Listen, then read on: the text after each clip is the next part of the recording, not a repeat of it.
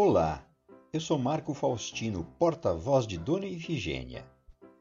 Hoje ela vai trazer um tema diferente do que ela comentou até aqui, mas tão importante como os demais. Foi depois de ler um artigo de uma revista sobre hospitais psiquiátricos que ela comenta com seu médico. Doutor, olha que interessante! Agora as pessoas aqui do seu tempo discutem mesmo sobre a validade da existência de manicômios e outras instituições de internação. Que interessante! É por isso que me disse várias vezes que esse hotel onde eu vivo hoje iria fechar? Deve ser por isso. Nosso país sempre foi muito fecundo na geração de lugares assim, meu querido. Quando eu tinha sua idade, participei de um grupo que exigia o fechamento de um lugar assustador lá no interior de Minas o Colônia lá de Barbacena, um manicômio. Já ouviu falar, não? Com certeza sim. Estive naquele lugar duas vezes para conhecer a situação. Isso foi um pouco antes de eu ter sido excluída do mundo.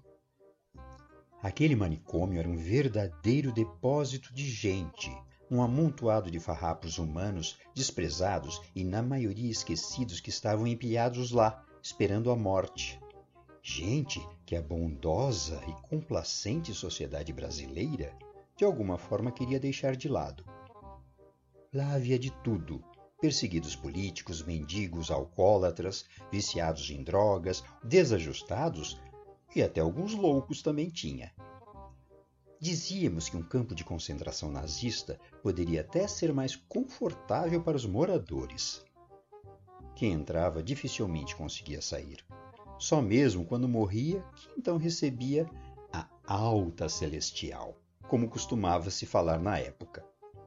Nem vou dar mais detalhes das coisas que estávamos descobrindo por lá, porque isso pode maltratar sua sensibilidade. Pelo que eu vi, hoje vocês têm muitos trabalhos publicados sobre o local, incluindo livros. Que bom que andaram revisitando aquele lugar. Se não leu ainda, deveria ler, doutor. Aliás, você é muito quieto. Fica o tempo todo me medindo aí com esse seu olhar, sem dizer nada. Posso saber o que passa em sua cabeça, meu querido?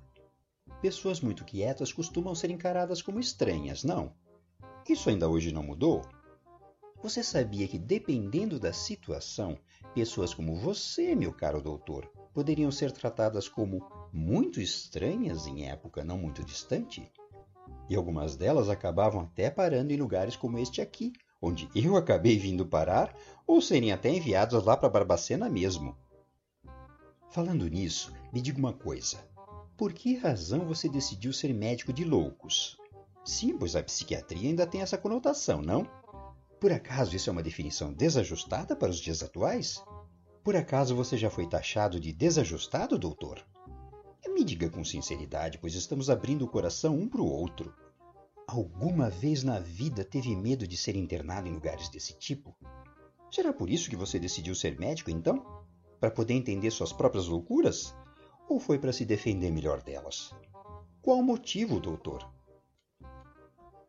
Pois é, nossa Ifigênia estava demais hoje, não?